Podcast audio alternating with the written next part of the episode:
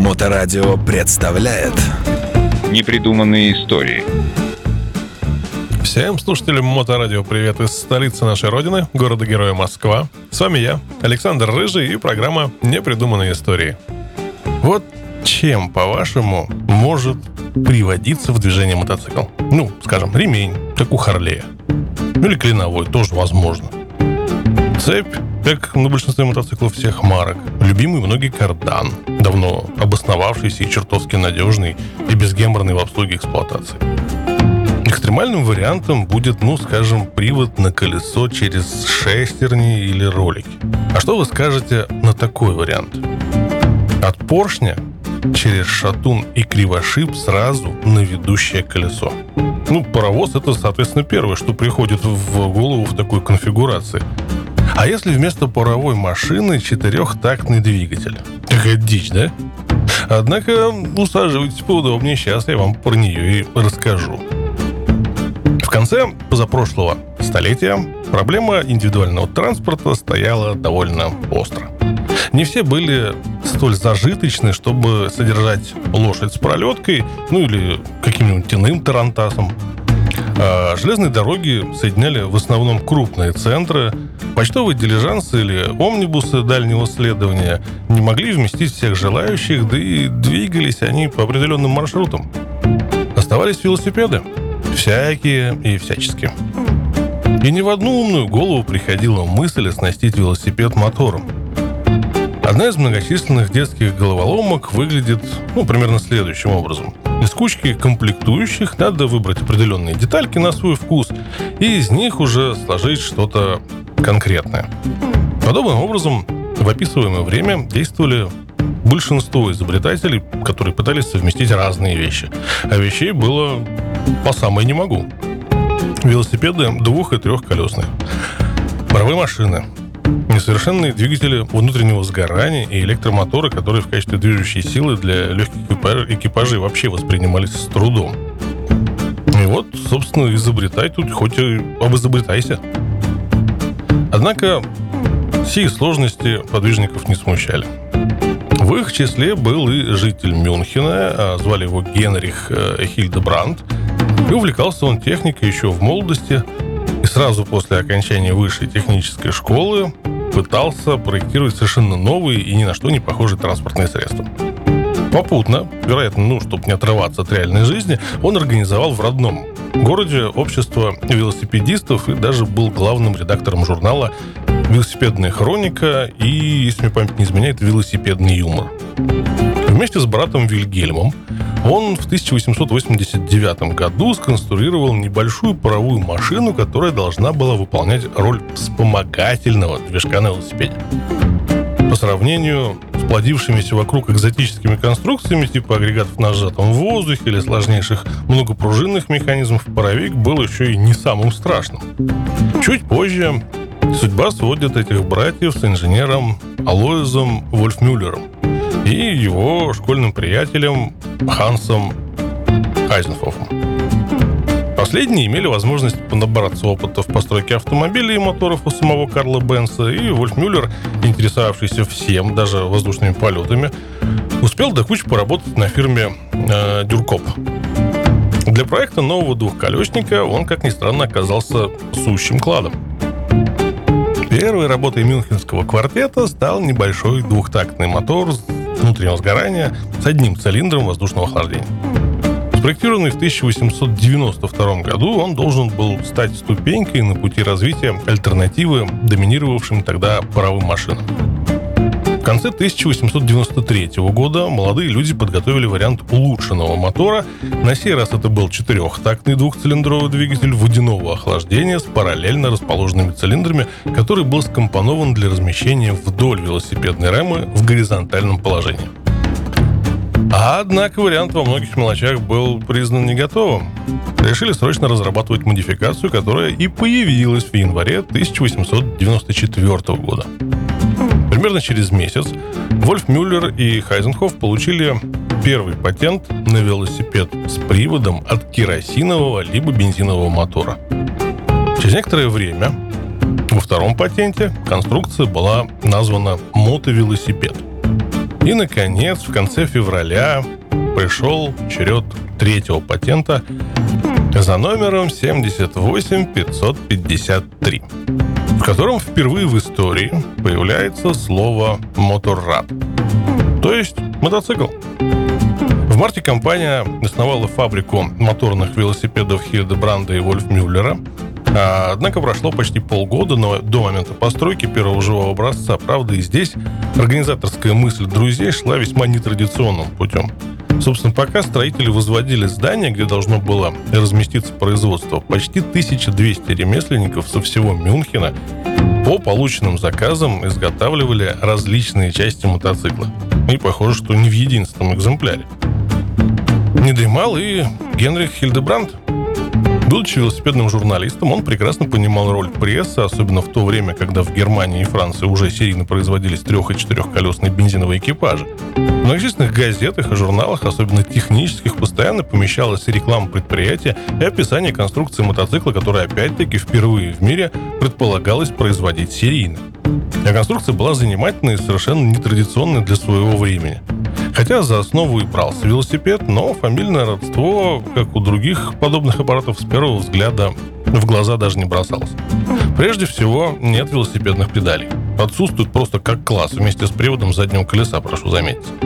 Фактически перед нами двухколесное транспортное средство, в котором человек движущей силой уже не является, только руководящий. Рама и в отдельности может считаться своеобразным шедевром, Паяны из восьми труб, э, между которыми помещались цилиндры мотора и бензобак. В середине и в верхней части имелись поперечные мостики, при этом чисто внешнее впечатление тяжеловесности не создается. В верхней части рамы закреплена рулевая колонка с передней вилкой велосипедного типа. Заметьте, этот узел весьма похож на современный, как и легкое переднее крылышко. Подвеска, ну, в смысле упруга, отсутствует и спереди, и сзади. Зато сильные пружины стоят под велосипедным седлом. А больше ничего знакомого от костотряса нет, и, в общем-то, можно даже не искать. Дальше начинаются сущие чудеса, и дисковое заднее колесо с декоративными спицами еще не главное среди них. Самое-самое чудо – это мотор. Четырехтактный, двухцилиндровый, водяного охлаждения – с параллельными цилиндрами и располагается он в нижней части рамы головой вперед. Коробка передач и сцепления отсутствуют. Вам не ясно, почему мы перешли к описанию силовой передачи? Минуту терпения. Итак, поршни обоих цилиндров имели каждый по шатуну. Совершенно открытые всем ветрам и напастям, они шли прямо на заднее колесо и соединялись каждый со своим кривошипом, который крепились к колесу. Дисковое колесо при этом должно было отчасти играть роль маховика. Воспламенение горючей смеси в цилиндрах происходило одновременно, и, соответственно, шатуны вместе воздействовали на такой своеобразный коленвал. Действительно, как бы есть что-то такое от паровоза. Но поскольку число оборотов было небольшим, а подвижные части легкими, моменты инерции также были невелики. Поэтому, чтобы избежать проблем с прохождением шатунов мертвых точек, в конструкцию были введены резиновые ленты. Каждая лента одним концом крепилась на специальный кронштейн возле мотора, другим к шатуну возле самого колеса. Таким образом, под действие расширяющихся газов в цилиндре шатун растягивал ленту, а она, в свою очередь, сокращаясь, помогла ему возвращаться в исходное положение. Каждый цилиндр имел в головке по два клапана. Впускные по традиции были автоматическими, а выпускные имели механический привод, также являвшийся чудом техники. Коромысла обоих клапанов имели общую тягу, она шла к заднему колесу, в центре которого был закреплен металлический овал, этакий большой кулачок. Получается, что одно единственное колесо, кроме несения своей основной функции, служило одновременно коленвалом, распредвалом и маховиком. Правда, как все это действовало, вопрос вопросов, но ведь работало же. Для воспламенения смеси в цилиндрах, опять-таки, по традиции были использованы трубки накаливания. Никелевые цилиндрики, одним концом выходившие в камеру сгорания, а с другим в специальный кожух в передней части двигателя, где располагалась небольшая горелка. Проблемой было обеспечить на ходу ее нормальную работоспособность. Мешала тряска и встречный ветер.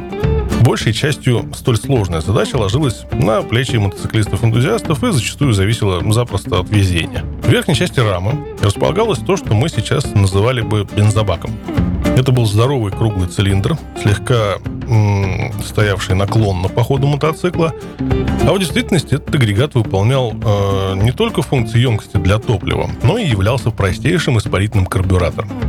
Через специальный заборник, находившийся там, где у современного мотоцикла фара, встречный поток воздуха забегал по патрубку внутрь и перемешивался с парами керосина или бензина. Полученная горючая смесь из верхней части бензобака под действием разрежения в цилиндрах засасывалась в мотор. На выдающем патрубке был закреплен специальный клапан, регулирующий подачу смеси и управляемый специальной рукояткой, ну или по современным терминологиям монеткой.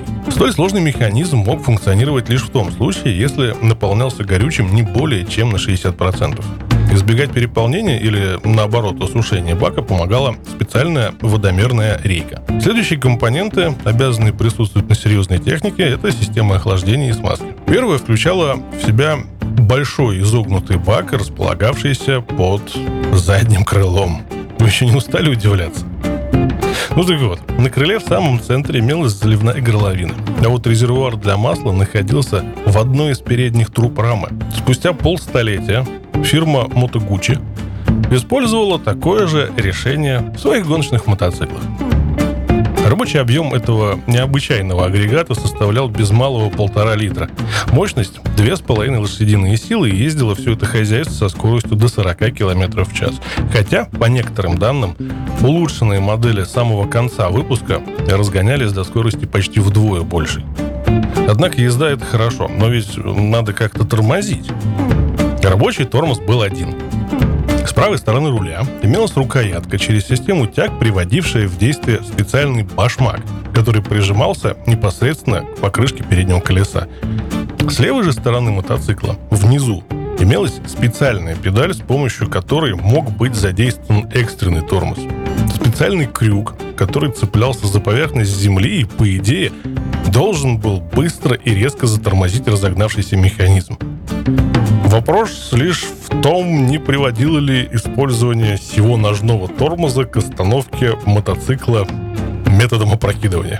Вопрос оживления всего агрегата был чрезвычайно занимателен сам по себе.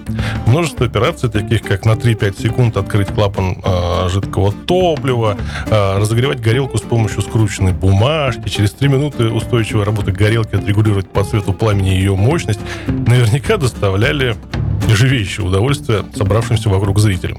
Наконец, После уничтожения пары коробков спичек горелка начинала работать нормально, трубки зажигания раскалялись, можно было открывать кран подачи горючей смеси и как можно быстрее бежать.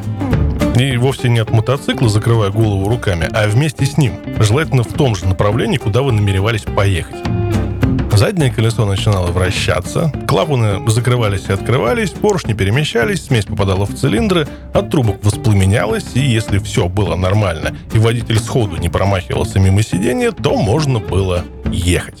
Как бы то ни было, процесс выглядел весьма привлекательно, а сам мотоцикл имел определенные достоинства. Во всяком случае, его неоднократно тестировали журналисты. Э, некоторые фирмы приобрели лицензию на постройку Хильденбранда. Э, так, во Франции он производился и продавался под наименованием La Petrolette. Петролетта была порой настолько шустра, что даже участвовала э, в 1895 году в гонке между Парижем и Бордо. По некоторым данным, всего было выпущено почти 2000 экземпляров. Попадали они и в Россию, небольшая партия продавалась в Санкт-Петербурге. Такой агрегат уже на излете его карьеры купил один из первых русских автомобилистов, журналист Вадим Михайлов, который впоследствии был спутником знаменитого Нагеля в его многочисленных автомобильных путешествиях. В середине мая 1895 года первая демонстрация новой машины состоялась в Таллине. Местный купец Джон Шуман э, был настроен доказать скептикам, на что способны современные для того периода средства передвижения. По воспоминаниям очевидцев демонстрация удалась, но нашелся только один покупатель, и много ли их было впоследствии, доселе неизвестно. Последние мотоциклы фильма Хильденбрандт и Вольф Мюллер выпустила в 1897 году. Спрос на них падал, поскольку конструкция все-таки была сложной для своего времени, а вокруг появлялись двух- и трехколесники с более простым ременным приводом. Однако свой след в истории первый серийный мотоцикл, впервые официально названный именно так, безусловно, оставил. Ну, а я с удовольствием напоминаю, что все выпуски программы этой серии можно слушать в подкастах радиостанции в любое удобное для вас время. А на сегодня это все. С вами на волнах Моторадио были непридуманные истории. И я, Александр Рыжий, город Москва. До новых встреч. Непридуманные истории. На Моторадио.